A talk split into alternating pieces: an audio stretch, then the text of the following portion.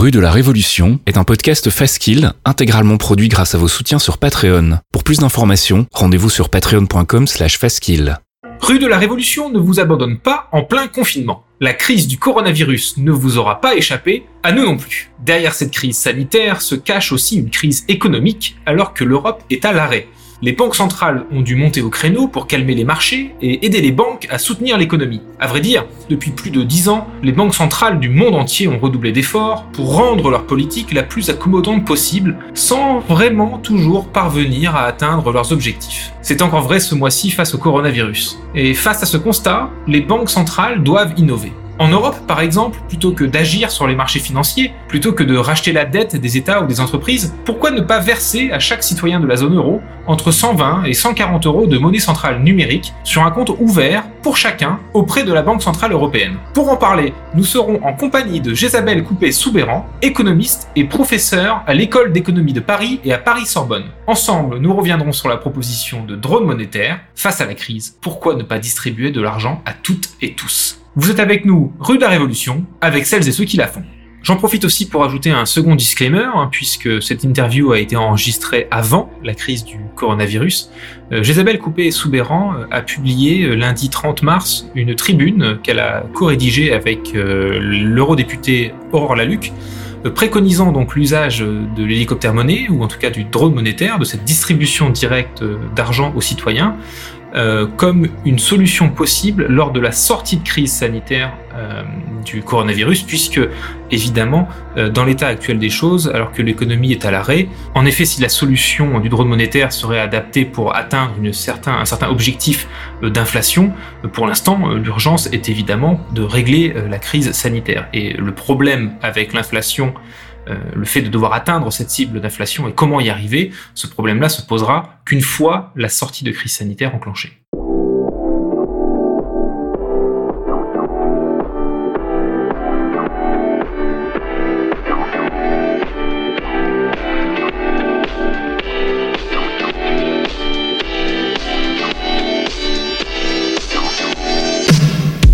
Bonjour à tous et merci d'être à nouveau au rendez-vous pour cet épisode 3 de Rue de la Révolution, épisode 3, l'épisode de la confirmation. Comment ça va Nancy? Ça va très bien et toi? Ça va, je te remercie. Et comme d'habitude, je suis aussi avec Roland. Salut Roland. Salut C'est bon Roland, tu t'es bien lavé les mains pendant 20 secondes euh, en récitant I Will Survive? 40 secondes. 40 60, secondes. non? 40 secondes. Nancy, c'est bon, tu respectes bien le maître de sécurité à côté de Roland? Je crois, ouais, j'arrive pas à le toucher là.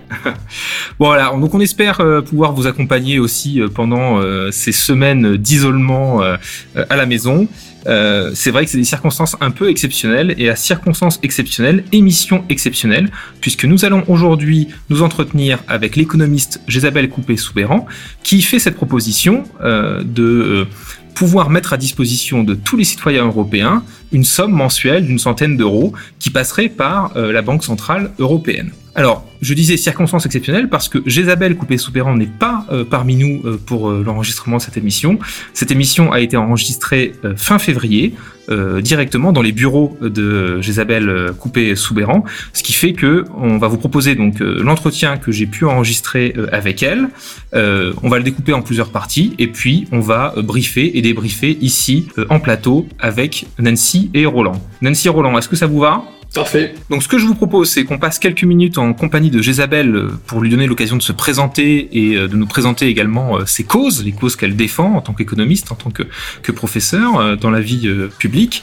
Et nous reviendrons ensuite en plateau pour se briefer sur le cœur du sujet, donc cette proposition de drone monétaire et donc de distribution de monnaie centrale directement aux citoyens de la zone euro.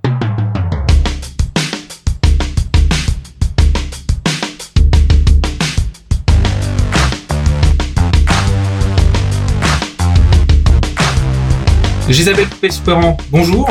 Bonjour Mickaël. Merci beaucoup de nous avoir fait l'amitié de répondre présente euh, à notre euh, invitation. Merci de votre invitation. Alors, Gisabelle, pour te présenter à nos auditeurs, tu es maîtresse de conférence à l'université euh, Paris 1. Euh, tes sujets de recherche sont plutôt liés euh, aux banques, à la finance, euh, à la politique monétaire et euh, prudentielle. Et tu es aussi notamment euh, auteur euh, de Blabla Bank, entre autres. Euh, et euh, nous allons donc parler aujourd'hui de ton dernier rapport qui est sorti euh, par, euh, via l'Institut Veblen. Mhm. qui parle donc de, de drone monétaire. Mhm. Donc on va, on va revenir dans, dans, le détail un petit peu de, de quoi il en retourne.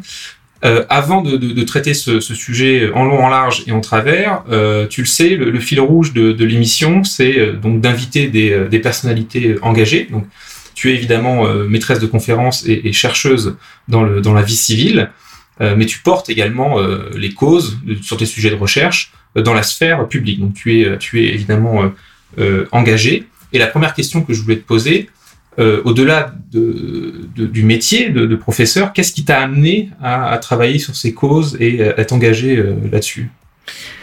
Moi, ce qui me semble essentiel, c'est de, euh, de transmettre, en fait, c'est de, de, rendre accessible des, euh, des sujets importants, c'est de faire comprendre le monde, parce que si on n'est pas tout à fait content euh, du monde dans lequel on, on vit, et si on veut le, le transformer, eh bien l'étape indispensable, c'est de le comprendre. Donc, euh, le comprendre et le faire comprendre mmh. pour euh, pour pouvoir le transformer. Qu'est-ce qui m'a amené à ça? Je sais pas. Moi, je pense que je viens euh, finalement socialement d'assez bas, euh, je dirais, et euh, j'ai sans doute eu euh, sur mon chemin des personnes qui ont eu à cœur de de me transmettre. de me transmettre des idées, du, de la matière à penser, Mmh. une méthode aussi de, de, de, de réflexion et, euh, et c'est ce qui m'a permis, je pense, de, euh, de progresser. Voilà, donc euh, bah je, je prends le relais finalement, Mhm. j'essaye en tout cas. Donc tu vois quand même aussi euh, cette cause, avant tout, il y, a, y, a, un besoin, et celui-là il est clair, de, de, vulgarisation, encore plus sur les sujets euh, qui nous animent ici, qui sont Mhm. des sujets hautement techniques, hein, Mhm. la régulation financière, les crises, la politique euh, macroéconomique et, et monétaire, ce sont des sujets euh, qui sont qui sont pas très pas très accessibles. Donc une extension naturelle finalement de, de, de la pédagogie que tu exerces dans ton métier de, prof. Ouais. Et en ce qui concerne euh, ces sujets plus particuliers, c'est-à-dire vraiment donc voilà, les, les, politiques prudentielles, les politiques Mhm. monétaires, qu'est-ce qui t'a amené euh... C'est absolument essentiel de, de d'essayer de diffuser euh, ces, euh, ces sujets, de les expliquer, de les vulgariser, Mhm. parce que euh, si euh, si on n'est pas euh, chercheur indépendant euh, pour le faire, eh bien, euh, ce type de sujet est nécessairement confisqué par euh, par des experts. Mhm. Alors des experts soit euh, autoproclamés, soit euh, des experts professionnels qui ont à cœur, et c'est bien normal, en fait, de défendre l'intérêt du secteur dans lequel ils travaillent. Donc, quand il s'agit de parler euh, de régulation financière, de réglementation bancaire, euh, les gens qui sont amenés à porter des explications auprès du grand public, la plupart du temps, ce sont des professionnels du secteur bancaire et financier avec euh, leur logiciel euh, professionnel, avec leur intérêt à défendre. Et leur intérêt à défendre, euh, c'est pas l'intérêt de la collectivité. C'est-à-dire que quand un professionnel parle euh, de, euh, de réglementation bancaire, de régulation financière, ce qu'il a en tête avant tout, euh, c'est la profitabilité de son secteur, c'est la performance de son secteur, souvent d'ailleurs, et c'est bien dommage, avec une vision euh, de très court terme, euh, alors que euh, l'intérêt de la collectivité, en la matière, eh bien, euh, c'est au contraire d'avoir un secteur bancaire et financier euh, stable, euh, qui fait ce qu'on attend de lui, euh, qui soit au service de l'économie réelle, au service du financement des, des acteurs qui ont peu d'alternatives. Euh, donc, il est absolument essentiel, me semble-t-il, pour la euh, pour la démocratie, hein, de, de, de, porter, de porter ces sujets, de vulgariser ces sujets, de les faire comprendre aux citoyens, parce qu'il y a vraiment un, il y a, il y a un grand intérêt à, à mieux comprendre ces sujets-là. Il en va euh, de la stabilité de nos économies. C'est-à-dire que si, euh, si la finance est mal, euh, mal régulée, euh, si les réglementations, les cadres réglementaires sont insuffisants autour des euh, autour des banques, ou si la politique économique est conduite dans l'intérêt seul euh, des, euh, du, du secteur bancaire et financier quand on parle de, de politique monétaire, et si elle n'est plus suffisamment conduite dans l'intérêt général, eh bien, il en va ensuite de euh, de, de, de, la stabilité d'ensemble de, de, de l'économie et, du, et simplement du, du bien-être de, de, de, la société. Donc ça me semble vraiment très important. Cette dimension-là, d'ailleurs, on va en reparler euh, justement quand on ira dans le cœur du sujet du, du drone monétaire, mais euh, c'est vrai, oui, le, le, banquier n'a pas pour intérêt de défendre les intérêts du, du citoyen. J'ai déjà lu ça quelque part. euh, ça te rappelle ton, ton petit bouquin? Très bien d'ailleurs. Ouais.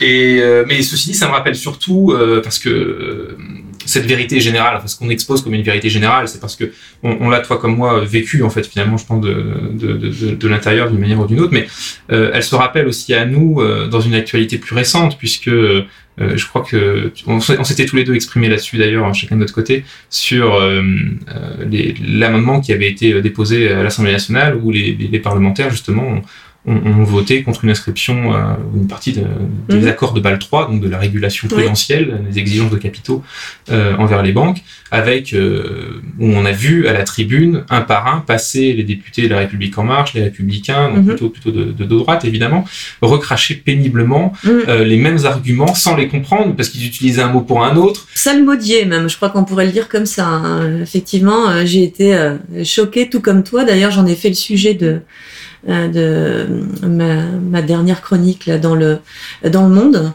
euh, parce que c'est vraiment l'expression d'une d'une capture intellectuelle euh, qui est euh, qui est absolument dramatique. C'est-à-dire que là les bon les députés avaient l'impression de de servir de servir une cause soi-disant de, de défendre alors ce qu'ils appelaient la compétitivité du financement de de l'économie en proposant euh, cette résolution euh, qui, en quelque sorte, invite euh, le législateur français à ne pas euh, transposer à la lettre euh, les, les derniers accords de Bâle hein, qui ont été signés en décembre 2017 pour finaliser euh, BAL 3, mmh. parce que BAL 3, certes, ça a été quand même un, un progrès, euh, bon, certes limité, mais ça a été un, ça a été un progrès en matière d'exigence de de fonds propres, ces, ces, exigences ont été renforcées. Puis il y, a eu d'autres, il y a eu d'autres choses. Hein. Il y a eu des, des, exigences de liquidité qui ont été introduites, etc. Mais au niveau des, des exigences de fonds propres, le point qui n'avait pas du tout été repris, c'était euh, l'utilisation des modèles internes par les grands groupes bancaires euh, qui euh, leur permettent en fait de bah, de minimiser euh, de minimiser leur de minimiser leur, le, leur coussin de leur coussin de capital au, au, mépris des conditions égales et loyales de concurrence auxquelles soi-disant nos députés étaient si si attachés puisqu'ils les évaluaient vis-à-vis des banques américaines c'est ce qui est intéressant d'ailleurs, c'est que cet argument toujours éternel du libéralisme économique, euh, sans monter dans mes, sur mes mmh. grands chevaux, euh, de voir qu'en fait il est toujours à sens unique. C'est-à-dire mmh. qu'il y, y, a toujours à un moment donné euh, une envie de compétitivité, de, de respecter les règles du marché euh, avec concurrence pure et parfaite. Mais alors dès qu'il y a un souci, euh, ça, ça saute. Il faut socialiser les pertes. Euh, euh, et le, voilà, il y a vraiment le sentiment comme ça d'un oui. double standard. Bon, S'il y a bien euh, un des acteurs majeurs du capitalisme qui ne se soumet pas du tout, euh,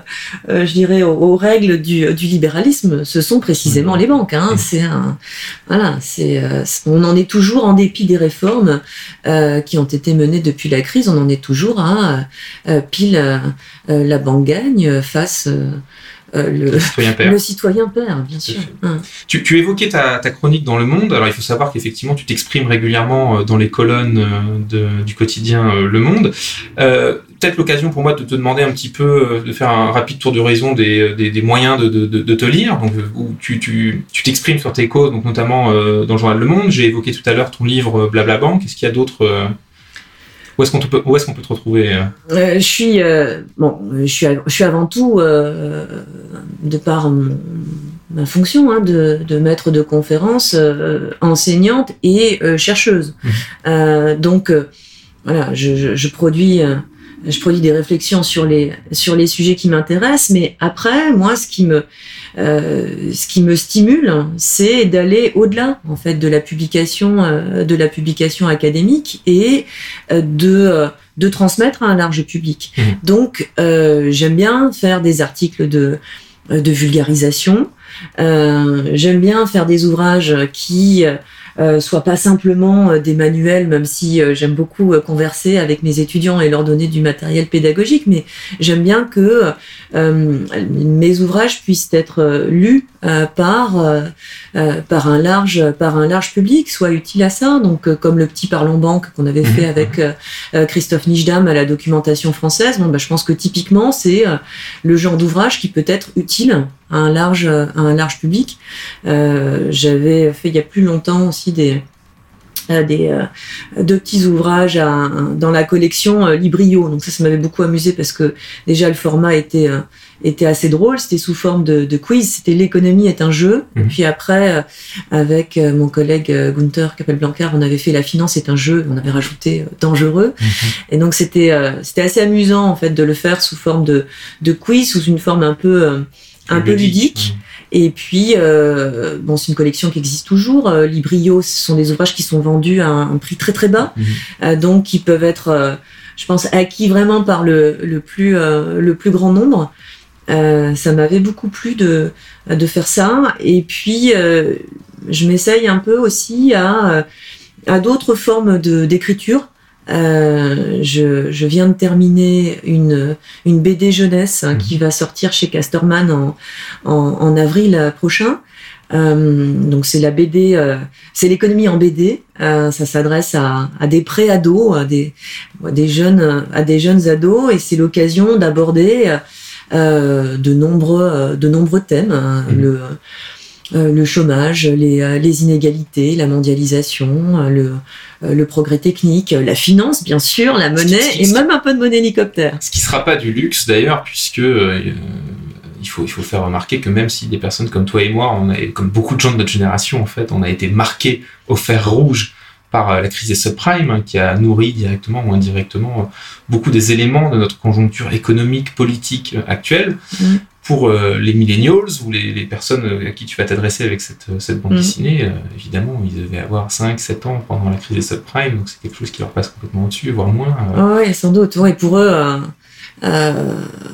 pour eux, c'est sans doute, c'est sans doute lointain. Et en même temps, je dirais que les, les problématiques ont pas tant changé que cela. C'est-à-dire mmh. qu'on est toujours, euh, euh, on vit toujours dans des économies complètement dévorées par euh, euh par la finance, hein, euh, par une finance hypertrophiée, et donc il y a encore il y a encore beaucoup à faire. Donc j'avais envie de donner à, à comprendre quelques-uns de ces quelques-uns de ces aspects. En fait, j'avais envie de, de donner à comprendre ce qui me semble être les les, les, des problématiques très très actuelles, hein, les problématiques de, liées euh, au chômage, à l'incidence de, euh, de la mondialisation, mmh. du, euh, du progrès technique, euh, même des problèmes de d'inadéquation de la politique économique, alors en le faisant par petites touches, puisque c'est une BD, c'est une BD, c'est une BD jeunesse. Donc éclairer ces problématiques, mais essayer, je sais pas si j'ai réussi à le faire, de transmettre une énergie, mmh. euh, une énergie de euh, pour changer les choses, pour voilà, pour avoir à cœur de euh, de, de, de, les transformer. Donc faire comprendre vraiment pour aider ensuite à, euh, à changer. Voilà. T'employais le mot euh, militant, militante tout à l'heure. Moi, je me, je me sens pas tant euh, militante. Moi, je me sens plutôt passeuse, en mmh, fait. Mmh. Voilà, ce qui m'intéresse, c'est euh, de, de, de, de, passer, de transmettre, de faire passer, euh, de, de, de, faire passer des analyses, euh, des analyses et des, et des idées. C'est, euh, c'est vraiment ça mon, mon point. je, je, je me situe pas dans le, dans le terrain du militant politique. En revanche, j'espère que mes travaux, mes réflexions peuvent éclairer euh, la décision, euh, la décision politique. Et il me semble que c'est important dans les travaux des économistes aujourd'hui euh, qu'il y ait cette dimension de recommandation. alors que parfois les économistes s'en défendent. Ils ont mmh. l'impression d'être vraiment simplement dans l'explication de ce qui est, où ils font parler les données. ça me fait rire un peu cette expression, faire parler les données. Et puis... Souvent a posteriori plus qu'a priori d'ailleurs. Oui, c'est vrai. C'est-à-dire que c'est un peu les données euh, qui commandent le qui commandent le sujet plutôt que le sujet qui commande les données. C'est un peu euh, c'est un peu le monde à l'envers. Euh, et en tout cas, je pense que voilà, l'économiste ne doit pas négliger cette dimension normative. Et il me semble quand même que le rôle qui est le nôtre, c'est d'éclairer la décision publique, c'est de conseiller le prince. On en est là et et euh, nier ça, euh, je trouve ça, euh, je trouve ça assez dommage. Bien, on va faire une petite pause dans cet entretien pour euh, revenir en plateau et pour donc présenter un petit peu plus précisément quelques éléments qui vont nous être nécessaires pour une bonne compréhension de de la proposition de drone monétaire qui est avancée par Jésabelle Coupé-Soubéran. Mais avant ça, comme d'habitude, un petit quiz préparé par Roland.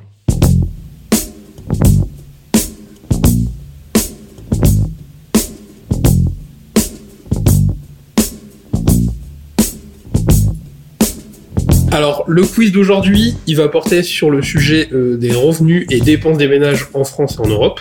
Donc là, comme on est trois, on va la faire, on va changer un peu les règles. Donc je vais vous poser des questions, vous allez y répondre, et en fonction de, de votre réponse, vous êtes plus ou moins proche de, de, de la réponse finale, euh, euh, vous allez avoir euh, des points, et on va faire deux questions chacun et une question pour vous départager. Ça vous va? Ça marche Ça marche. Ok.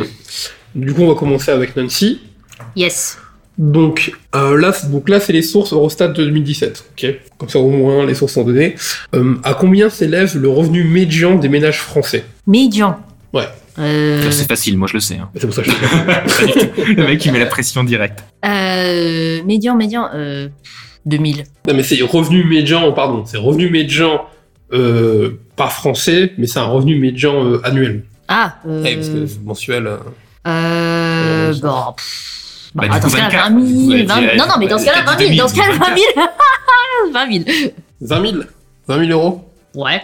Ok, ça marche. Et ben la réponse, c'est 22 000 euros. Bâtard. T'avais 24 000, 20 000, ouais, t'étais euh, Ouais, toujours un, ouais, peu, euh, un peu autour. Bon, t'étais pas loin, Du quoi. coup, ça te fait 3 points. C'était pas mal. Plutôt pas mal. Bon, question 2. Question 2. Alors, euh, pour Mickaël, à combien s'élève le revenu médian des ménages européens? Ah, ok, ça c'est plus difficile, euh, effectivement. C'est forcément moins hein, avec, euh, forcément euh, moins. avec, euh, avec l'influence de l'Europe du Sud et de l'Europe de l'Est. Euh, tu m'as dit annuel, hein Ouais. 13 000 euros. 13 000 euros. Ah, non, non, non, je dis une connerie, c'est moins. Euh, ah, quoi que c'est en moyenne. On était à 22 en France. En moyenne, c'est médian. Médian. Non, ah, médian en plus. Ah, ouais, Ah oui, ouais, Ouais. en moyenne, ça veut rien dire. Euh, ouais, je vais rester sur 13 000, 13 ou 4 ou peut-être 14 000 plutôt. Je- Non. je- bah, c'est toi qui dois Je donner la négocie, moi je qui dois négocie. donner. Elle est 14 000. 14 000 Eh ben, c'est pas du tout ça. Ah ouais? Bah oui, désolé. C'est euh, 16 909 euros. Donc c'est plus Oh, pas ça. Ah, mais attends, bah, je, suis- je suis aussi loin que, que, que Nancy, là. Tu vas Bah pas ouais. me. Bah, 3000, euh, toi, 3000, hein. C'est 16 900 et t'as dit euh, 14 000. Désolé. C'était beaucoup plus dur. Ah, c'est beaucoup C'était plus dur. beaucoup plus oui, dur. c'est beaucoup plus dur, mais Ouais, sûr. enfin bon, à l'hypothèse pays des, de l'Est et. Non, non, euh, mais de toute façon, moi, je joue pas pour gagner, mais je vois Voilà. qu'il y a du favoritisme. c'est pas grave. Mais ça... Parfait. Je prends la remarque, mais ça donne quand même qu'un point. Alors, on va passer à une autre étude. Donc ici, on va s'intéresser plutôt à l'augmentation des prix depuis 2015. Donc toujours les, les, les sources Eurostat. Et on va s'intéresser à l'IPCH, c'est-à-dire l'indice des prix à la consommation harmonisée. Donc en gros, c'est un outil de mesure qu'utilisent les banques centrales pour euh, surveiller, monitorer la stabilité des prix. C'est le panier de la ménagère qui sert à Voilà. calculer l'inflation, quoi. Voilà, exactement. Donc ici, on va se, se focaliser sur l'augmente- l'augmentation pardon, des prix depuis 2015. Ok Mais de toute façon, c'est. Il y a un objectif. Il y a un objectif de. Il y a une inflation, il y a un taux de. Oui, non, mais l'idée, Ah, mais- c'est pas de commenter, c'est de dire, par exemple, euh, je sais pas, genre, il y a un panier, euh, il y a les courgettes, elles coûtent 1 euro en 2015, et quand, en 2020, aujourd'hui, elles coûtent 2% de plus, par exemple. D'accord? L'idée, c'est ça, c'est de deviner de combien les prix ont monté. Big. Mac, Big Mac Index des courgettes, d'accord, ok. Ok. Ouais, l'idée, c'est un peu ça. Ça va? Donc, pour Nancy, donc en pourcentage par rapport à 2015, à combien se chiffre l'augmentation des prix de l'alcool et du tabac en France? Alcool et tabac. Euh, Pour janvier 2020. Taxe comprise? euh, en Europe, t'as dit. Attends, vas-y, ta Non, question. en France. En France. Je vais avoir la même question en Europe et ça va être beaucoup plus difficile. Non, ça va être une question d'Europe, mais ça va, pas être, Euh. ça va pas être alcool et tabac, parce que c'est compliqué. Alcool et tabac. Euh... Ouais. Est-ce qu'il y a vraiment eu un choc ces derniers temps sur. Euh, Euh, de toute façon, depuis tabac? 2015, il y a au moins les taxes qui ont augmenté, donc forcément les prix aussi. Oui, oui, bien sûr. Mais est-ce qu'il y a d'autres euh, facteurs qui ont fait que la- l'augmentation plus- pourrait être plus élevée? J'en sais rien. Euh... Oh, plus 2005, plus 10%. 10%, tu dis? Ouais. Ok. T'as dit 2005 ou 2015 Euh, En 2015, ouais. ah, 2015, 2015, oui, oui, 2015, pardon, ouais. Donc c'est toujours 10% ou pas? Ou tu veux mettre Ouais, 10%, ouais. 10% Attends, attends, moi je, je, je fais une proposition à 60%. moi. On est arrivé à 10 Ouais, euros le par paquet. contre- Hein. Par contre, juste, hein, il va falloir donner une réponse, que ce soit l'un ou l'autre. Euh, non, mais je réfléchis sur euh, les cinq dernières années. Il s'est passé quoi d'autre euh, sur le marché des cigarettes et de l'alcool? C'est pour ça. il s'est passé quoi à parler J'en sais rien. Moi, moi, je fume pas, je bois pas vraiment. Donc, Alors, moi, je peux, moi, je peux te, je peux te donner une synthèse d'un rapport qui explique l'évolution des prix sur la pollution du tabac en 10 pages, mais il va falloir que tu donnes une réponse quand même. moi, les 20%. Wouhou 20% Dernier mot? Ok, 20%. d'accord. Dernier mot. Et bah, c'est 22%. Donc, question pour Mickaël. Donc, toujours en pourcentage par rapport à 2015, à combien se chiffre l'augmentation des prix des hôtels et restaurants en Europe pour janvier 2020 Un indice, c'est, moins du coup que l'augmentation des alcools en France. À mon avis, l'inflation n'a pas spécialement agi sur ces euh, euh, vecteurs-là. Donc, euh, avec euh, une inflation moyenne de 2%, un peu moins de 2%, entre 1 et 2% sur 5 ans, et on va dire 6%. 6% Ouais. Sur, entre 2015 et aujourd'hui. Hein. Et janvier 2020. oui. Ah ouais, ouais, je, je vais dire 6%. 6%, et bah, c'est 8%. Bien joué. C'est pas mal. Donc, petit rappel des scores avant la dernière question. Donc, Nancy est à 8 points et Mickaël, il a 4 points. Donc, la dernière question, le Super Banco, c'est vous de partager. Et C'est une question que je pose à tous les deux, d'accord? Mhm. Donc, quelle est la part de revenus consacrée aux dépenses de logement? Et là, c'est les chiffres de 2017. En moyenne en France. Donc, tous les deux, je veux un chiffre. Hein. Je veux pas un plus et moins. Donc, euh, et voilà. Ah, mais du coup, euh, il y en a un qui va shooter en premier. Donc, euh, 23%. 35. Ok. Quoi, c'est quoi? C'est 23% Bon, voilà, je veux dire quand même, c'est quoi la réponse? Faudra pas gueuler, d'accord? C'est 23%. Ah oui Bravo. Et donc, du coup, malheureusement, c'est pour ça que je rigole un peu, ça, ça fait 14 points pour Mickaël, et ça fait, et ça fait 11 points pour, euh, pour Nancy. Et du coup, Mickaël, il gagne avec sa dernière question. Ok. Désolé. Désolé. Non, mais c'est pas grave. En fait, c'est genre, vous, vous pensez vraiment que je le prends personnellement. Machin, elle va pleurer trois jours. euh, euh, je, personnellement, je m'en prends un peu. mais bon. Merci beaucoup Roland pour euh, ce quiz. Alors évidemment le choix du sujet euh, au niveau de la consommation des ménages, l'inflation, n'était pas innocent puisqu'il sera question d'offres et de demandes, il sera question d'inflation euh, lors de la deuxième partie de, de l'entretien avec Isabelle. Mais ne coupez pas euh, tout de suite, rassurez-vous, euh, c'est très accessible, très simple. Et euh, pour euh, pouvoir euh, bien comprendre cet entretien et, en profiter un, un maximum, euh, il y a peut-être deux trois euh, concepts qui vaudraient la peine d'introduire euh, ici euh, en plateau. Alors par rapport à la proposition de, drone monétaire, il faut d'abord comprendre, euh, j'imagine, au niveau de, l'action des, banques centrales, ce qu'est une euh, politique euh, monétaire. Alors, dans politique monétaire, il y a d'abord monétaire. Monétaire, donc, ça fait écho en fait à la masse monétaire, c'est-à-dire l'ensemble des euros qui circulent à un instant T dans l'économie. Et donc, cette masse monétaire, c'est l'ensemble des euros à un instant T. Et comment elle évolue cette masse monétaire?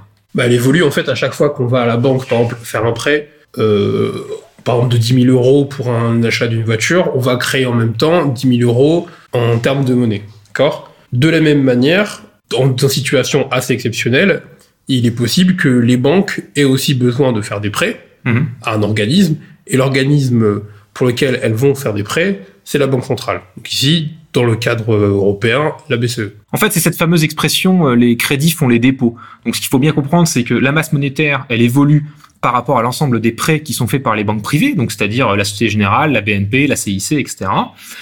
Euh, et donc la, banque centrale, elle, euh, laisse faire.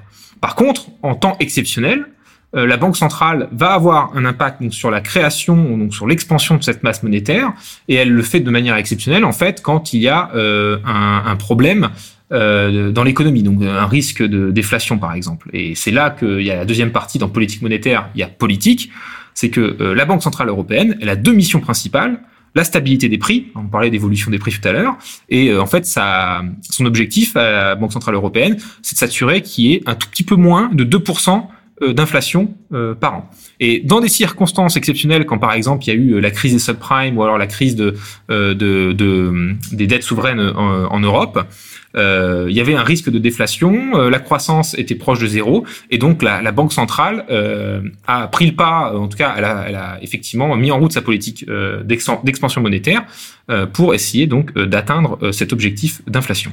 Et donc, du coup, euh, la Banque centrale, elle a quel outil pour euh, faire sa politique Déjà, je pense qu'elle peut faire euh, du quantitative easing, ce qu'on appelle communant le QE chez les banquiers, mais euh, c'est un assouplissement quantitatif où euh, tu permets de euh, finalement la banque centrale va accorder de la monnaie directement aux banques privées en temps de crise. C'est ce qu'on appelle euh, communément euh, la planche à billets. Alors on s'imagine cette euh, grande presse qui imprimerait de nouveaux billets pour étendre la masse monétaire. Alors en pratique, évidemment, ça ne marche pas comme ça, mais, mais l'idée est la même. C'est que donc cet assouplissement quantitatif, ce QE, c'est la banque centrale donc, qui va augmenter le nombre d'euros en circulation en rachetant en fait la dette des entreprises ou une partie de la dette des entreprises et une partie de la dette des États. Euh, et c'est euh, donc euh, la manière qu'elle utilise donc pour mettre à disposition ces nouveaux euros qu'elle aurait fraîchement imprimés. Et il y a encore d'autres outils, non Il me semble. Bah c'est vraiment l'outil principal qui est utilisé par l'essentiel des banques centrales aujourd'hui dans le monde, mais c'est vrai qu'il y a des économistes et notamment Milton Friedman qui a fait d'autres propositions. À partir du moment où on imprime des, des, des, des euros frais et qu'on les donne en fait finalement euh, aux entreprises ou aux États euh, en rachetant leurs dettes, on pourrait très bien imaginer de les donner directement aux citoyens et donc faire plutôt une politique qui stimulerait la demande plutôt que, que l'offre. Et c'est ce qu'il a appelé donc la, la, monnaie hélicoptère, hélicoptère money, où en fait il avait employé cette image d'un hélicoptère qui volerait au-dessus de la foule et qui jetterait des billets donc que, que récupéreraient les, citoyens. Euh, ça, ce sont donc vraiment les, trois concepts qui vont être intéressants pour, bien comprendre euh, l'entretien avec euh. C'est cette idée donc de politique monétaire, de masse monétaire, et donc ce fameux quantitative easing qui est l'outil utilisé par les banques, mais qui est, on, le verra très vite, un outil qui est relativement défaillant. Bien, ces clarifications étant faites, on repart tout de suite dans les studios avec Jezabel.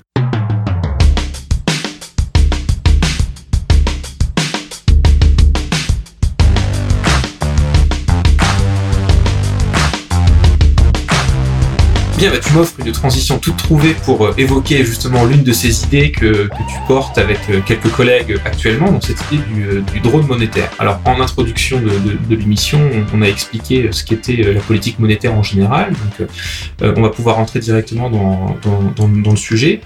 la proposition que tu fais avec ce drone monétaire, c'est de dire que plutôt que utiliser ce quantitative easing euh, pour euh, racheter euh, la dette des entreprises et des États membres, tu proposes en fait de distribuer directement cette même création de masse monétaire auprès des citoyens européens de plus de 15 ans à hauteur d'une centaine d'euros directement. On part de deux constats en fait dans, dans la note, deux constats de de défauts, de, résultats euh, mitigés hein, de hein, la politique monétaire qui a été euh, menée dans la zone euro depuis dix ans, depuis qu'il y a eu euh, la crise financière de 2007-2008 à, gérer.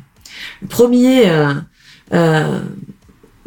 problème que l'on constate, hein, c'est un problème de, transmission des effets de la politique monétaire. C'est-à-dire que la euh, certes, euh, la, Banque centrale européenne n'a pas n'a pas démérité. Elle a elle a essayé d'accommoder euh, du mieux qu'elle pouvait sa, sa, politique monétaire, mais ce qu'on constate, c'est que les effets attendus n'ont pas été véritablement au, rendez-vous. Et si on juge à l'aune du mandat de, de, la Banque centrale européenne Est-ce que elle atteint euh, sa cible d'inflation de, euh, de 2% et est-ce que sans préjudice de cela, elle, a, elle apporte la contribution qu'il faut à la croissance? Eh bien, dans les deux cas, la réponse est non. C'est-à-dire que on est loin de la cible, on est encore mmh. finalement euh, face à un risque latent de, de déflation.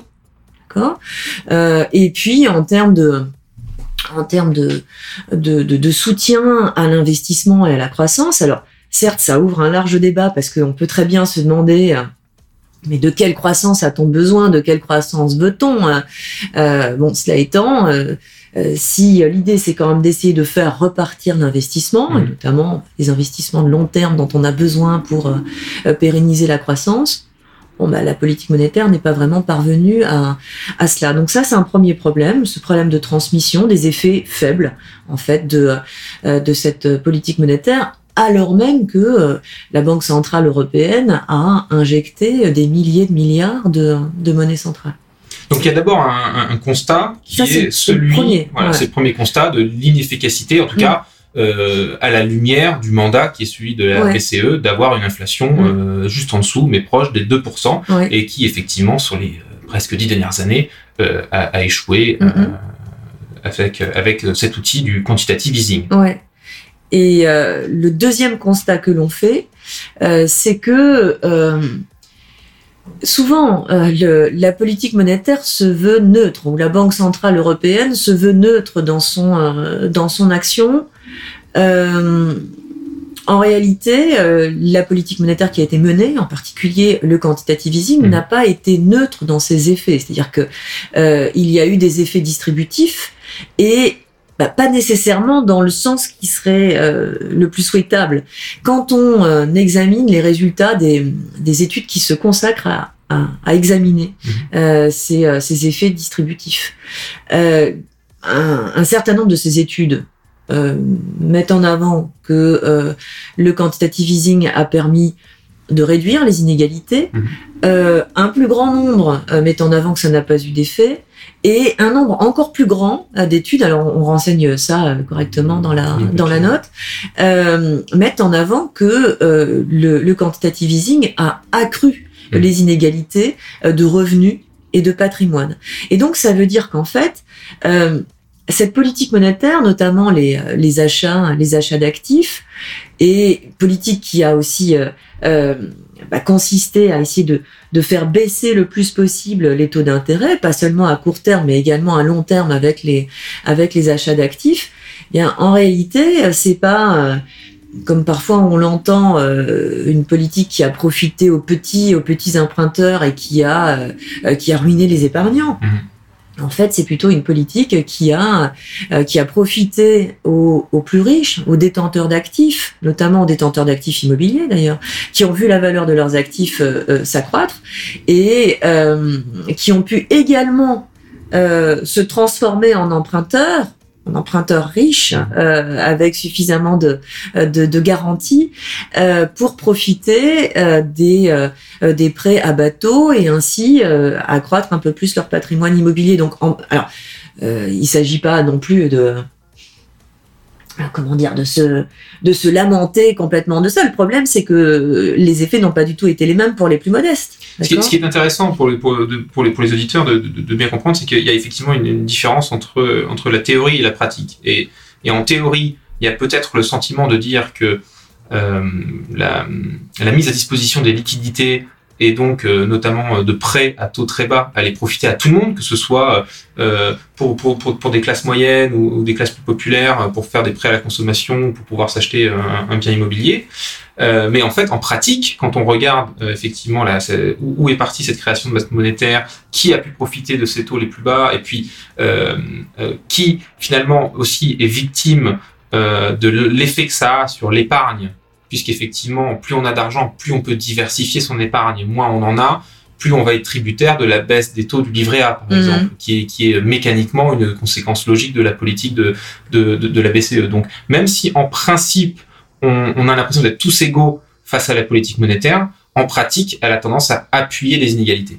Euh, une dernière chose sur le problème de transmission aussi, c'est que, et, et ça me semble pas innocent, c'est euh, l'indépendance des banques centrales. Alors, euh, c'est un principe auquel les banques centrales sont très attachées euh, et euh, qui, effectivement est souvent brandi comme un, totem.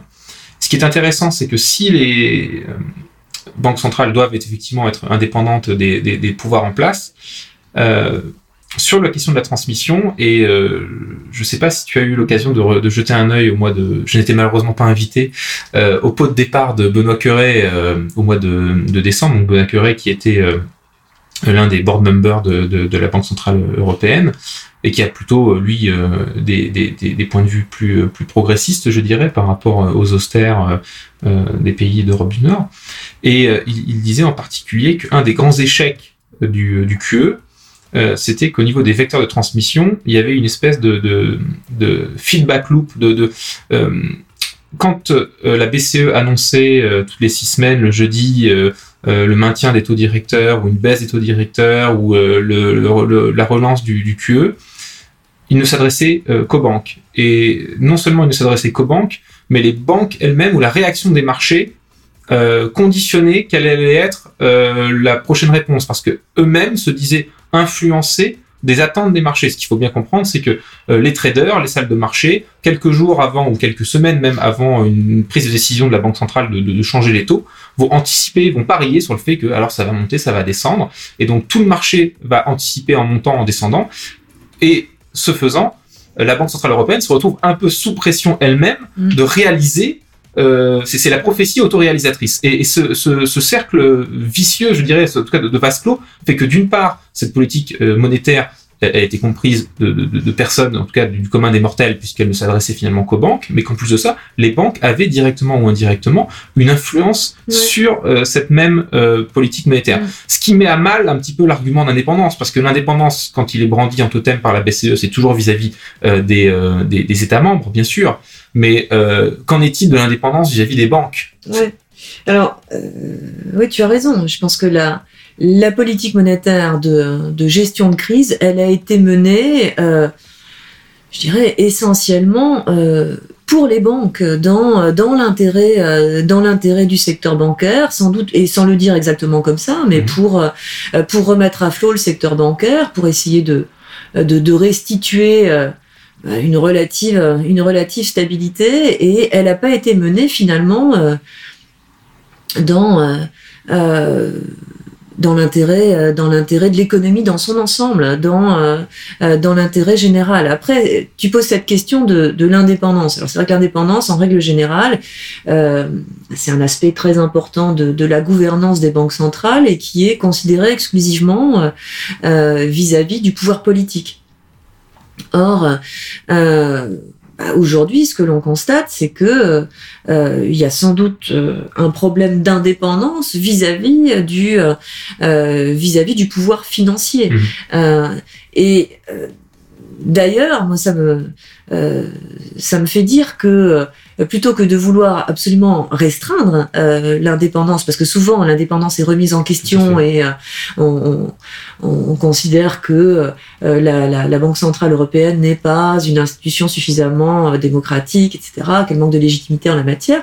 Mais il me semble que plutôt que de restreindre cette indépendance, il faudrait plutôt veiller à l'étendre justement euh, vis-à-vis du pouvoir, euh, vis-à-vis du pouvoir bancaire et, et, euh, euh, et financier, euh, pour que euh, pour que la Banque centrale puisse euh, mener à bien euh, ses missions de stabilité monétaire et financière, euh, il faut qu'elle soit indépendante vis-à-vis du pouvoir politique et euh, vis-à-vis euh, du pouvoir vis-à-vis du pouvoir financier.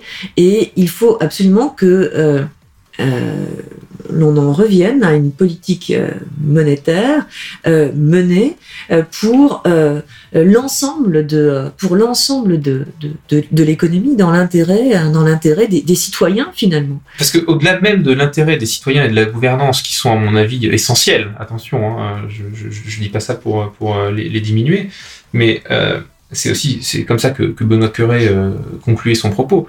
C'est de dire qu'au-delà de ça, et c'est- important, euh, c'est aussi une des raisons qui rend finalement cette politique euh, inefficace, en tout cas qui euh, qui, qui l'empêche peut-être d'atteindre ces, ces 2% en inflation, c'est parce que en s'adressant qu'à un unique acteur économique, qui est plutôt bon la finance, les marchés et les banques, et plutôt qu'aux chefs d'entreprise, de PME, Oui. etc. Il y a un défaut de compréhension, sans doute, oui, de la politique monétaire, de la façon dont elle est menée, euh, des effets qu'on attend, et donc, euh, euh, ce faisant, euh, le banquier central ou la banquière centrale, eh bien, ne parvient à ancrer que les anticipations Ouais. du euh, que les anticipations du marché et ne parvient pas à toucher euh, les anticipations euh, de l'ensemble des acteurs de l'économie. Euh, donc ça, c'est un problème. Euh, ça va sans doute évoluer, hein, puisque euh, Christine Lagarde, qui a, a, a repris les, les rênes de, de la Banque centrale européenne, s'est engagée à communiquer davantage la, la politique monétaire auprès des, euh, auprès des citoyens. Donc on verra, hein, peut-être qu'il y a cette prise de conscience et bah, tu euh, tu citais euh, tu citais Benoît Cœuré euh, bon ils ont sans doute eu des discussions à ce Oui, sujet à ce sujet-là. Donc ils, je crois qu'ils sont ils sont sans doute conscients du euh, du, du problème et de cette euh, euh, de cet enfermement hein, de, euh, de, de, de la politique monétaire dans, euh, euh, dans l'intérêt euh, du, euh, du, du, du secteur bancaire. Alors, tu n'as pas vu mon conducteur, mais tu m'offres euh, la transition que je cherchais. Euh, C'est-à-dire qu'au-delà du, constat euh, d'inefficacité de, de certaines dimensions euh, des outils utilisés actuellement, il y a aussi un contexte. Et ce contexte, c'est l'arrivée de Christine Lagarde euh, les messages qui ont été envoyés. Pour l'instant, il ne s'agit que de messages. Et euh, ce contexte donc de, de strategic review. Est-ce- Et donc le, la note euh, dans laquelle tu proposes cet outil de, de drone monétaire s'inscrit euh, aussi peut-être dans une euh, démarche. Disons que le timing est bon puisqu'il y a cette question de strategic review. Est-ce que tu peux nous expliquer en quelques mots cette, euh, Ouais. quel est l'objet de cette strategic review? Alors, euh, c'est lancé hein, depuis euh, l'arrivée de, Christine Lagarde. Donc, il y a effectivement une, une révision stratégique de la politique monétaire qui pourrait se traduire. On ne sait pas exactement quels vont être les, résultats de cela, mais euh, ça pourrait se traduire par des changements euh, assez importants, euh, soit au niveau des instruments de la politique monétaire, soit au niveau euh, des cibles euh, de la politique monétaire, par exemple la cible d'inflation ou euh, la cible de d'écart de, de, de, de production. Euh, ça, euh, ça peut, ça peut également se se traduire par des objectifs euh, supplémentaires. Il est beaucoup question aujourd'hui euh, du verdissement de la politique monétaire. Euh, Christine Lagarde, euh, là aussi, a eu plutôt des, euh, des déclarations assez euh, assez encourageantes euh, en la matière. Il semblerait qu'elle qu'elle reconnaisse ce qui n'était pas nécessairement le cas hein, de son de son prédécesseur, euh, la nécessité euh, de euh, euh, de verdir la politique monétaire, c'est-à-dire de la mettre au service de la transition écologique, Mhm. alors que euh, jusqu'à son arrivée, le discours qui était plutôt porté euh, euh, au sein de la Banque centrale européenne, c'était un discours de neutralité selon lequel, eh bien, euh, la politique monétaire ne doit pas favoriser un secteur plutôt qu'un autre, alors même justement que ce qu'on a dit précédemment, que cette politique monétaire a, a surtout été conduite hein, depuis la crise financière dans l'intérêt euh, du secteur bancaire et financier. Donc il y a bien, il y a une politique sectorielle en fait, de Mhm. fait. Qui a été menée par euh, par la Banque centrale européenne. Il y a des changements euh, sans doute qui vont se faire au niveau de euh, de la politique monétaire. Ils seront annoncés euh, à l'issue de cette euh, révision stratégique. Et ça veut dire aussi que la Banque centrale européenne normalement va se montrer euh, attentive Mhm. aux propositions qui vont qui vont lui être faites, propositions qui qui sont sans doute élaborées en son sein, mais également des propositions venant de l'extérieur, venant d'académiques. Euh, je sais qu'ils attendent des euh, des centaines de contributions, donc il sera difficile sans doute hein, de de se frayer un chemin et de Ce se faire, euh, savoir, se faire que entendre. ce qu'il faut savoir, c'est que cette strategic review, ça n'arrive pas tous les ans. ah non, c'est euh, c'est rare, hein, effectivement. Euh, euh, il me semble même que depuis. euh, euh, alors certes, il y a eu des, il y a eu des, il y a eu des évolutions importantes hein, au niveau de la, au niveau de la politique monétaire européenne, euh, bah, notamment en 2015 quand euh, la BCE a fini par se convertir au, au quantitative easing. Mais sinon, euh, il me semble que euh, cette révision profonde du cadre stratégique euh, de politique monétaire, c'est la première fois que ça arrive hein, depuis euh, depuis la mise en place de la BCE en 1900 en 1999. Et donc ta proposition, votre proposition, c'est euh, celle donc du, euh, du drone monétaire, donc qui est une version modernisée de euh, la monnaie hélicoptère, Version high tech. version high tech même. Alors est-ce que tu peux peut-être nous en dire deux mots Ouais. juste sur la proposition en tant que telle? Alors, donc cette, ce drone monétaire, c'est, on le définit comme un instrument monétaire, Mhm. d'accord, et ça consisterait en une distribution directe, un transfert direct par la banque centrale de monnaie centrale aux ménages. Autrement dit, la banque centrale émet de la monnaie centrale. On prend comme ordre de grandeur 40 milliards d'euros mensuels. Mhm. Elle émet 40 milliards d'euros mensuels et elle les transmet à euh, directement euh, aux citoyens de la zone euro, à euh, tous les, à tous les, euh, à toutes les personnes de 15 ans et plus Mhm. euh, au sein de la zone euro, ce qui, euh, étant donné donc le euh, le, le- la population de, de la zone euro de plus de, de 15 ans euh, donnerait, si l'on euh, si l'on ne euh, n'inclut pas les enfants comme bénéficiaires du, du dispositif, ça donnerait euh, 140 euros euh, euh, 140 euros mensuels euh, pour chaque euh, pour chaque adulte de plus de 15 ans. si Imposable ou inclut si à voir. Euh, Si l'on inclut, euh, si l'on inclut les enfants, ça donnerait euh, 120 euros, euh, euh, 120 euros par mois, mais c'est sans doute un peu plus compliqué en fait comme comme dispositif euh, en incluant les enfants. Donc on part sur cette base, 140 euros mensuels pour chaque chaque adulte de plus de 15 ans. ces 140 euros, ils vont être dépensés. Alors peut-être pas entièrement, mais même en étant, euh, en étant, je dirais, très très sévère là dans notre dans nos hypothèses de, de, de propension de propension à consommer. Imaginons que chaque personne dépense ne serait-ce que la moitié hein, de cette la moitié de cette somme. Eh bien, cette somme va donc être dépensée. Ça va entraîner des euh, des revenus euh, des revenus euh, supplémentaires c'est l'effet multiplicateur. C'est ça des revenus supplémentaires qui eux-mêmes induisent de, de, nouvelles dépenses qui induisent de nouveaux de nouveaux revenus. Donc un effet multiplicateur il y a beaucoup d'études qui ressortent mhm. sur les effets multiplicateurs. Alors bien sûr pas sur les effets multiplicateurs de de l'hélicoptère monnaie ou du drone monétaire puisque ça n'a jamais été pratiqué mais en revanche, euh, beaucoup d'études sur les effets multiplicateurs de transferts mhm. euh, budgétaires et fiscaux. Et euh, bah, ce que montrent ces études, c'est que euh, par le passé, on a quand même largement sous-estimé ces effets. ces effets multiplicateurs, qu'ils sont particulièrement forts dans les phases de dans les phases de ralentissement, dans les phases de creux. Et les ordres de grandeur des, euh, euh, de ces effets multiplicateurs, tels qu'ils ressortent de ces études empiriques, c'est un ordre de grandeur, c'est une fourchette entre, euh, entre 2 et 4. Mmh. Alors, mettons-nous dans le bas de la fourchette en mmh. disant, voilà, euh, 40 milliards distribués chaque mois directement, la moitié la moitié dépensée et un effet multiplicateur de 2.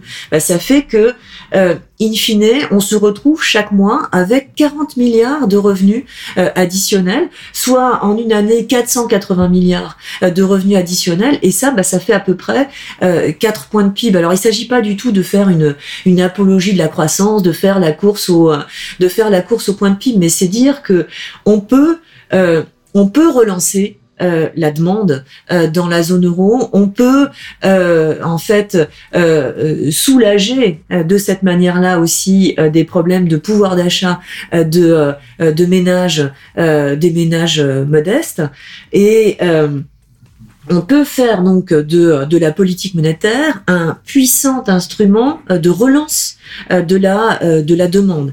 Et bon, si si on fait ça, je crois qu'en fait, alors certes, on n'est pas dans une redéfinition de nos euh, de nos modèles de croissance dont on a besoin euh, du point de vue de la transition écologique, mais euh, on apporte une réponse économique à à l'ensemble des ménages et notamment à ceux qui sont en difficulté. Et je pense que ça, c'est une façon de préparer le terrain de euh, euh, de la transition de la transition écologique. C'est ce qu'on pourrait appeler un petit peu la jurisprudence gilet jaune. Ouais, exactement. Il me semble que c'est la leçon qu'on peut tirer.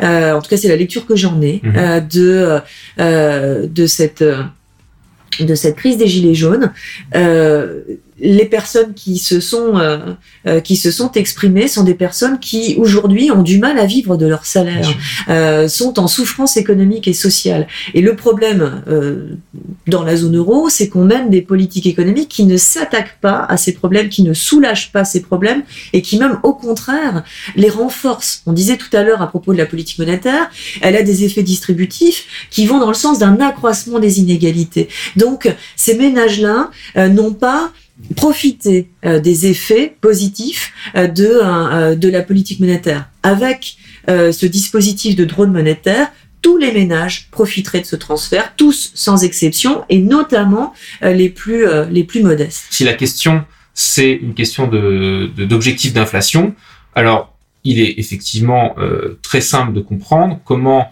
agir sur la demande peut être plus efficace qu'agir sur l'offre. Euh, et donc on parlait, c'est pour ça que tu parlais de 4 points de PIB, d'effets multiplicateurs, etc. C'est d'ailleurs d'autant plus intéressant que, contrairement à certaines idées reçues, aujourd'hui la norme, c'est plutôt d'agir sur euh, l'offre plutôt que sur la demande, euh, des politiques comme le CICE, etc. Et, ce qui est, parce qu'on part du principe, c'est même un peu paternaliste, que c'est comme ça qu'on agit sur l'investissement. L'investissement, c'est le futur, c'est l'avenir, etc. Sauf qu'en pratique, euh, une proposition comme celle du, du drone monétaire peut se retrouver euh, beaucoup plus efficace euh, qu'une politique budgétaire sur euh, la demande. C'est l'une des informations qui fait partie du, rapport. Alors, euh, c'est un dispositif effectivement qui euh, qui agirait sur la demande et il me semble que ces dernières années, on a largement négligé la demande et que si la politique monétaire a, euh, a eu des défauts de, transmission, euh, notamment via le canal bancaire, c'est aussi parce que on n'a pas euh, réussi à, à rallumer à rallumer la demande. Après, je voudrais surtout pas laisser penser que cet instrument-là peut venir se substituer à euh, une action budgétaire. Mhm. Bien sûr qu'il faudrait une action budgétaire en, en, zone euro, et je crois que ce serait la seule manière véritablement euh, de relancer euh, l'investissement de long terme, Mhm. euh, des investissements, notamment des investissements d'infrastructure, par exemple, des investissements euh, euh, pour la rénovation, euh, pour la rénovation ther- thermique. Euh, donc euh, relancer l'investissement de long terme, et ça, on en a absolument besoin euh, pour euh, pour la transition, pour la transition écologique. Donc c'est absolument pas ce drone monétaire un instrument qui viendrait se substituer à ça. Mhm. Euh, mais il me semble que en fait c'est un instrument qui bien qu'il semble un peu un peu fou hein, euh, à, à, à, beaucoup de à beaucoup de personnes euh, pourrait en fait être très rapidement euh, mis en place. Mhm. C'est quelque chose de facilement euh, de facilement opérationnel alors que euh, les blocages euh, pour la mise en place d'une véritable action budgétaire, ils sont énormes. Alors peut-être que le tabou commence tout juste à être levé, euh, mais doucement, timidement. vraiment, voilà, vraiment doucement. Donc euh, je crois qu'on n'arrivera pas euh, euh, sous peu à euh, mettre en place une vraie politique budgétaire en, en zone euro. Mais il faut, il faut bien comprendre une chose, c'est qu'il s'agit de politique monétaire et non de politique budgétaire. Donc Tout il ne s'agit pas de financer un revenu universel par la dette euh, ou par, euh, ou par l'argent public. Il s'agit donc d'augmenter la masse monétaire en sachant dans des proportions euh, et- égales à ce qui a déjà été fait jusqu'à maintenant par la. BCE et qu'elle continue à faire actuellement. Exactement. Donc, ce qu'on propose, hein, c'est, euh, c'est- ce n'est pas un instrument budgétaire et ce ne serait pas d'ailleurs une action à la charge euh, des finances publiques. Mhm. Euh, c'est un instrument monétaire que nous proposons et même, euh, je pense qu'on peut parler d'un instrument de pilotage de l'inflation. Mhm. Et euh, c'est précisément parce que euh, ce serait un instrument monétaire euh, qu'il serait assez facile à Mhm. mettre en place. Euh, donc, euh, ce qu'on euh, ce qu'on propose, c'est euh, cette émission de monnaie centrale à la charge hein, complètement de la euh, de la banque centrale, ne reposant donc absolument pas euh, sur les finances euh, sur les finances publiques et euh, cette distribution se ferait pendant une année de test Mhm. et à l'issue de l'année de test, si la cible d'inflation est atteinte, on arrête euh, cette distribution. Alors bien sûr, euh, il faudra communiquer bien en amont Mhm. euh, l'évolution à la fois de euh, bah, de la politique monétaire et puis euh, l'évolution de l'inflation aux ménages. Et c'est là où la communication de la banque centrale dont on parlait tout à l'heure euh, sera absolument essentielle parce qu'il va pas simplement falloir qu'elle s'adresse au marché, il va falloir qu'elle s'adresse à l'ensemble des ménages bénéficiaires de ce de ce transfert pour les prévenir de l'évolution. Alors certains me disent oui mais euh, vous vous rendez compte ça va être dramatique pour les ménages de euh, de faire face à euh, à, l'arrêt Oui, oui. euh, à l'interruption de ce transfert. Ah oui mais bon pendant un an euh, euh, ces personnes auront pu bénéficier de ce transfert. Alors oui ça ne se substitue absolument pas à euh, À une politique à, à budgétaire. une politique budgétaire, à, euh, à une protection euh, sociale plus euh, plus forte, ou bien même à, à ce que serait un revenu universel. Ce n'est pas ce n'est pas un revenu universel. C'est une distribution directe aux ménages pour faire face à un problème de transmission de la politique monétaire, pour avoir des effets mieux distribués et pour avoir donc des effets plus forts in fine euh, au niveau macroéconomique sur l'investissement, la croissance et l'inflation. C'est ça le Puis, but. puis la possibilité d'atteindre enfin l'heure de vérité. C'est-à-dire que c'est un grand test euh, grandeur nature. Je suis proposé euh, donc par exemple de, de le faire sur un an et de voir si on atteint effectivement les, euh, les, les- la target en Ouais. termes euh, d'inflation. Donc euh, il y, a, y, a, il y, a, il y a un côté très concret, c'est qu'on va avoir, si on teste ce genre de situation, le test grandeur nature va nous donner euh, les, les réponses qu'on cherche sur, ou sur, sur certains doutes qu'on peut avoir a priori sur l'efficacité, sur les habitudes qui ont, euh, qui ont toujours la vie dure, sur le fait qu'il faudrait mieux plutôt s'attaquer à l'investissement, Mhm. ou euh, est-ce que vraiment le social est une condition sine qua non pour pouvoir commencer à parler de transition écologique. Tout ça, il y a, il y a un côté euh, heure de vérité. Ouais, l'heure de vérité aussi sur les facteurs de, euh, de l'inflation et sur le, la nature plus ou moins euh, structurelle aujourd'hui euh, de, de l'inflation. Ça va être une bonne façon de voir si euh, le, euh, cette, cette difficulté euh, qu'a aujourd'hui euh, la Banque centrale, qu'ont aujourd'hui les banques centrales à euh, atteindre euh, leur cible d'inflation, euh, ça vient euh, du... euh, ça, ça, ça vient d'un problème d'un problème monétaire ou d'un problème ou d'un problème plus euh, plus structurel. Moi, il me semble intuitivement que euh, si justement on amène à orienter la euh, la dépense et donc la circulation de l'argent euh, dans euh, dans l'économie réelle, eh bien, on obtiendra en fait une augmentation euh, euh, une augmentation de l'inflation alors sans doute graduelle parce qu'il y a des facteurs euh, des facteurs plus structurels liés à liés à la démographie euh, euh, notamment. Euh, mais euh, il me semble que on arrivera à euh, euh, à, à une augmentation euh, euh, plus euh, plus soutenue euh, de l'inflation et qu'on arrivera à ce niveau qui est euh, considéré comme euh, un niveau d'inflation euh, plutôt souhaitable pour l'économie, en tout cas plus souhaitable qu'un niveau d'inflation de proche de proche de 1%. Alors, Jésabelle, donne-moi 30 secondes pour pouvoir enfiler ma robe d'avocat du diable. Cette proposition, elle, est, très intéressante, mais pourquoi ne, ne pas y introduire une certaine euh, conditionnalité? Parce que, euh, Madame Coupé-Soubéran, il est clair que les gens vont dépenser cet argent n'importe comment. Ouais. Alors, euh, c'est vrai qu'il y a souvent cette, euh, cette, cette mépris, cette condescendance hein, vis-à-vis de euh, vis-à-vis euh, des plus des plus modestes, c'est-à-dire qu'on se méfie toujours de la façon dont les pauvres dépensent leur argent, on pense qu'ils la dépensent mal euh, ou qu'ils le dépensent trop d'ailleurs. Et alors là, euh, euh, là donc ce qu'on ce qu'on me dit parfois, comme vient de le faire l'avocat du diable, c'est que euh, bah, il faudrait cibler sur les ménages les plus euh, les plus modestes, les plus pauvres, parce que ce sont eux qui ont la propension, euh, la propension à consommer Ah, la plus sûr. forte, et euh, que ce serait les plus dépensiers, donc euh, ce serait le, le, le- le plus efficace. Bon, euh, moi je trouve que cette démarche paternaliste en fait serait assez malvenue, Mhm. parce que euh, de quoi s'agit-il au fond? Il s'agit aussi d'un problème profond de défiance. On fait face à un problème de défiance. Il faut restaurer la confiance. Il faut restaurer la confiance dans les institutions. Il faut restaurer la confiance dans les instruments de politique économique de nos institutions.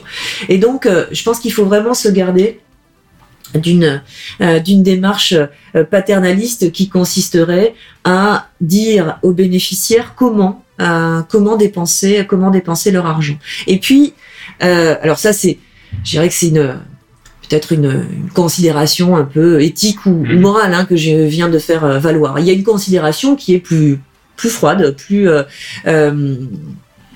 une considération plus économique. Je l'ai dit tout à l'heure. Cet instrument, c'est un instrument monétaire. Mhm. Euh, la Banque centrale européenne peut manier un instrument monétaire. En revanche, elle serait, euh, euh, elle serait tout à fait incapable de manier un instrument budgétaire, ou en tout cas, euh, ce ne serait pas du tout de son ressort. Et donc, s'il s'agissait d'identifier euh, qui a droit, qui n'a pas droit à ce transfert, eh bien là, on serait dans le champ finalement euh, du budgétaire et ce serait davantage du ressort de l'État euh, d'identifier euh, d'identifier cela, d'identifier les bénéficiaires d'une opération de, de, de, de répartition, de redistribution. Mais- Donc c'est mais pas la cette- Banque centrale. Cette, cette, conditionnalité, cette conditionnalité, pardon, elle peut être sectorielle. Par exemple, on peut mettre à disposition, plutôt que de mettre du cash sonnant et trébuchant, des éco-chèques. Et comme ça, on coche la case euh, éco, écologie, j'entends. Bon, je, je, je, je, Ouais, je ouais. dis ça pour l'exemple, hein, mais, non, euh, mais c'est vrai qu'il peut y avoir, il pourrait très bien y avoir une déclinaison verte euh, du euh, du drone. hein. On pourrait en faire un instrument, euh, on pourrait en faire un instrument écologique. Là, euh, ce qu'on a, euh, euh, ce qu'on a présenté, ce n'est pas une, ce n'est pas un instrument écologique, euh, c'est un instrument monétaire pour remédier aux problèmes constatés de la politique monétaire qui est menée depuis dix ans.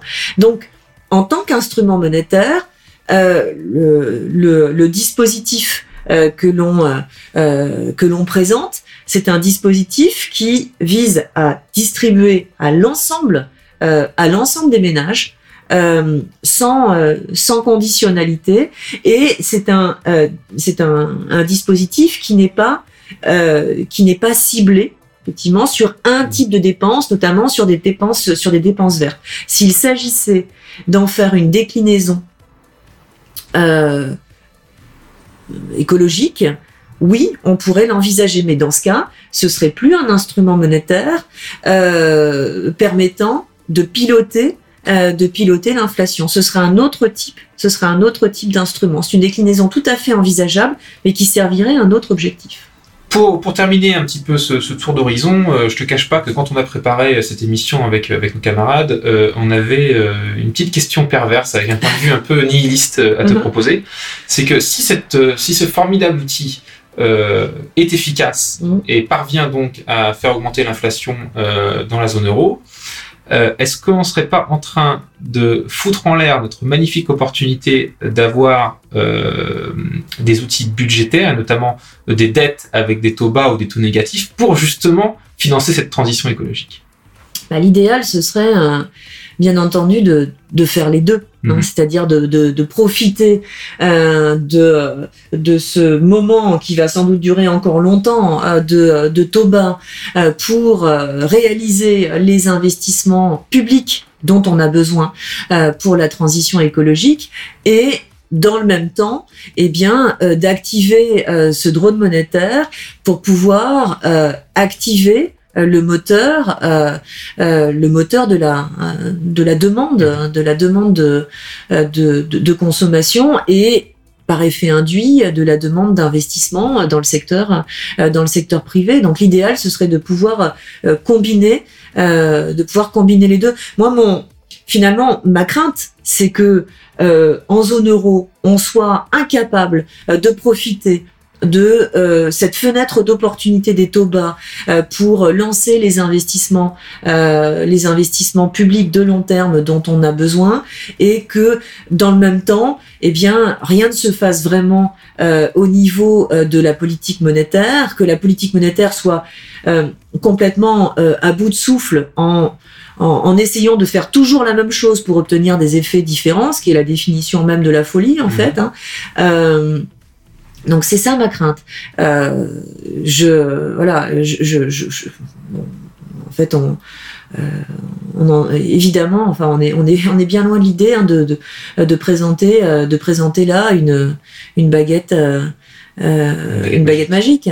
Euh, et puis euh, surtout, faut bien comprendre que c'est un instrument parmi de nombreux autres à activer. Donc euh, un instrument, un nouvel instrument monétaire qui me semblerait avoir beaucoup plus d'efficacité que ceux qui sont utilisés actuellement, mais qu'il faudrait combiner euh, très rapidement à l'instrument budgétaire, parce que cet instrument budgétaire, on l'activera d'autant mieux euh, que les taux seront bas. Oui. Euh, si les taux remontent, bah oui, c'est vrai que ça coûtera plus cher de réaliser ces investissements publics et ça deviendra plus difficile.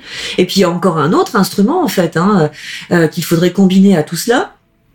Un instrument qui nous est cher, euh, auquel on, on réfléchit assez assez souvent, hein, c'est l'instrument macroprudentiel c'est un instrument de prévention des déséquilibres, euh, des déséquilibres financiers. C'est-à-dire que c'est tout ça qu'il faut articuler en zone euro. Euh, il me semble qu'un des, un des problèmes majeurs quand même de la zone euro et qui, euh, euh, si on on on n'y remédie pas, euh, euh, bah, sans doute euh, mettra mettra en péril hein, euh, cette, cette cette construction, cet édifice. Le, le problème majeur, me semble-t-il, c'est la politique économique. Hein, tout sûr. simplement.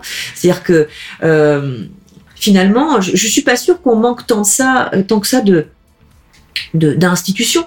En, en zone euro, on a sans doute les institutions qu'il faut, mais euh, on ne mène pas, on ne mène pas les bonnes politiques. C'est-à-dire que tout a tout a reposé depuis la depuis la, le, début euh, de, de la zone euro sur une sur une politique monétaire unique, sans euh, euh, sans instruments complémentaires au niveau budgétaire, sans instruments complémentaires au niveau au niveau macro macro prudentiel.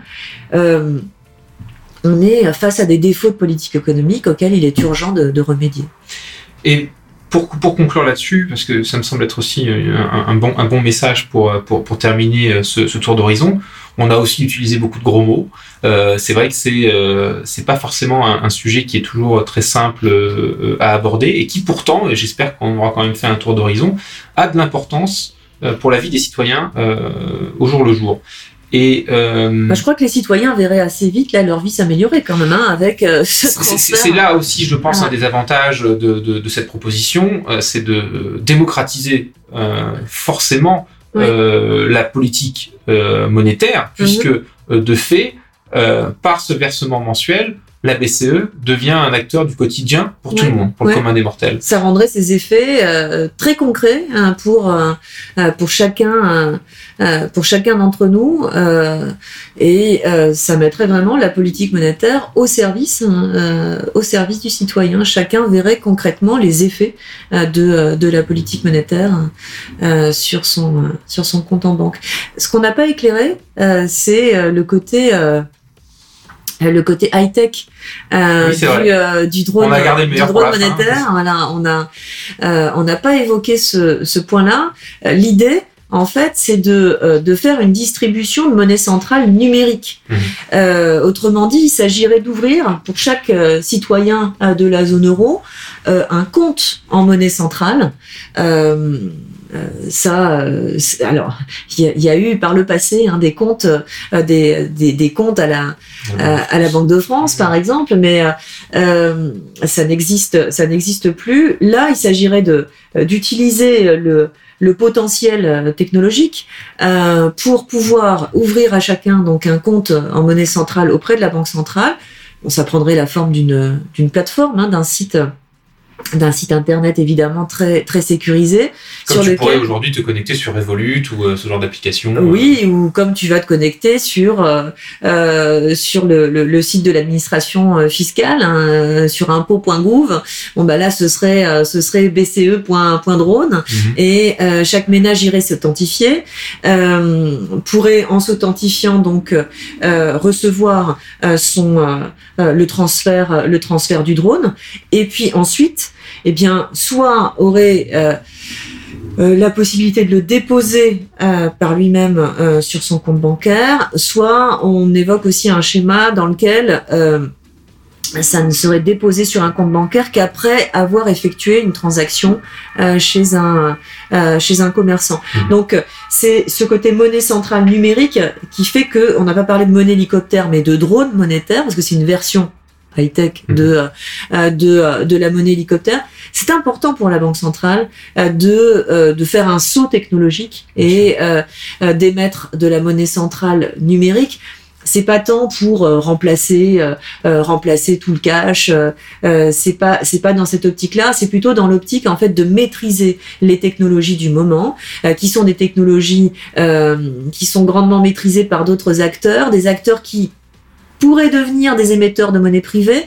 Euh, je pense euh, à, à, Facebook avec le Libra, ou je pense aussi euh, bien sûr aux, aux, émetteurs de, de Bitcoin ou de, ou de crypto, euh, de, de, de crypto monnaie euh, de manière de manière plus générale. Euh, ça, si ça venait à se développer, ça pourrait véritablement mettre en péril hein, euh, l'action euh, l'action des banques centrales. Euh, parce que euh, elles n'auraient plus de maîtrise euh, de la quantité de monnaie en circulation. Et là on pourrait absolument plus rien faire avec la politique monétaire. Ça, de, ça ne servirait plus à rien. Mmh. donc c'est de cela qu'il s'agit. Et c'est pour ça que cette proposition c'est euh, c'est à la fois donc une, une distribution euh, directe de monnaie centrale, mais c'est aussi de la monnaie centrale numérique pour qu'il y ait euh, ce pour qu'il y ait ce saut technologique de la banque centrale et la mettre en enfin l'inviter à se mettre en capacité de maîtriser des technologies qui demain sinon si elle ne les maîtrise pas pourrait la, la, la submerger. Bien, merci. Ce sera le mot de la fin. Isabelle Coupé-Souvéran, merci, merci beaucoup euh, à toi de t'être prêté au jeu. Euh, quelques projets pour l'avenir après euh, la drone money. euh, Qu'est-ce qui va t'an- t'animer dans les prochaines semaines, les prochains mois Alors là, dans, dans les prochaines semaines, ce sont les toutes dernières touches à ma, ma BD, Ouais. ma BD jeunesse, là, l'économie en BD chez Casterman, qui sortira au mois d'avril. Et puis j'ai j'ai quelques j'ai quelques papiers quelques papiers académiques en, en, en souffrance là auxquels il faut vraiment que je que je m'attelle, dont un sur la concentration du euh, du secteur bancaire. Euh, donc ça, euh, voilà, il faut il faut se mettre euh, il faut se remettre au travail. Et puis euh, bah, j'ai ma chronique mensuelle. C'est pas facile de trouver une idée euh, une idée intelligente chaque mois. je suis Ouais, pas ouais, sûre d'y arriver à chaque fois. Euh, donc euh, donc voilà, entre autres. Très bien, bah écoute, euh, merci encore. Euh, J'espère que euh, ce petit tour d'horizon, voilà, euh, aura aura pu aussi euh, servir cette cause de démocratisation, des, de vulgarisation des, euh, des politiques euh, économiques et en particulier monétaires euh, dans notre cas. Et, je suis convaincu que si, si l'expérience est satisfaisante, on, aura l'occasion de venir reparler peut-être de prudentiel, de régulation financière, de crise, de transition écologique. Je te remercie. Merci à toi.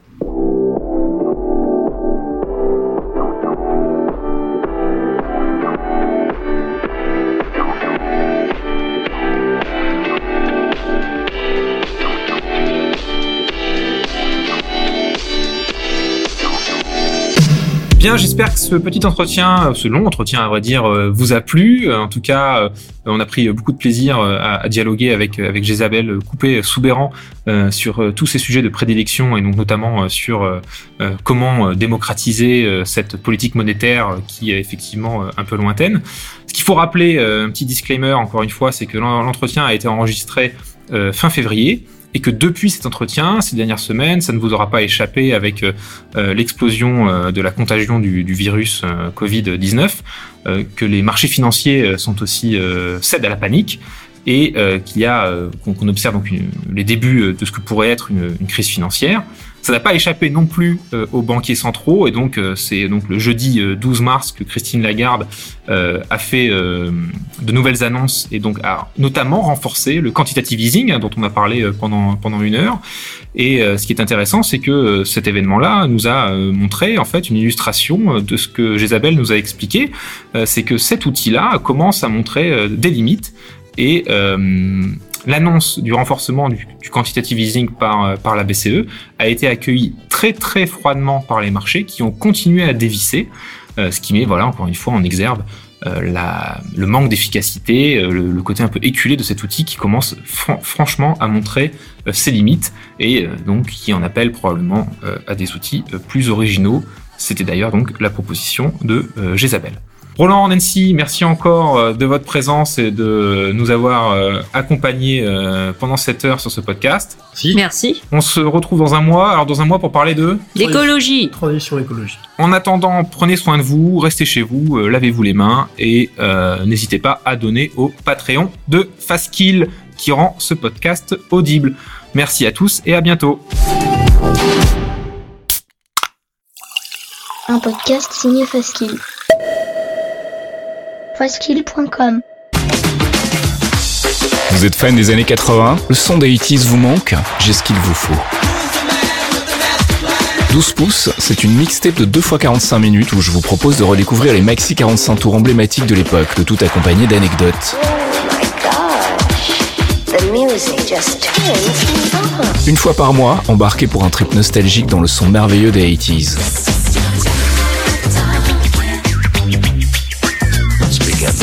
12 pouces, c'est tous les mois sur 12pouces.fastkill.com.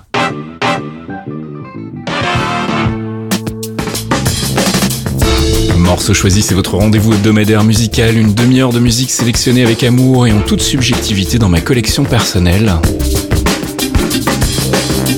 Tous les lundis matins dès 7h, je vous propose d'attaquer la semaine avec du bon son et un minimum de blabla.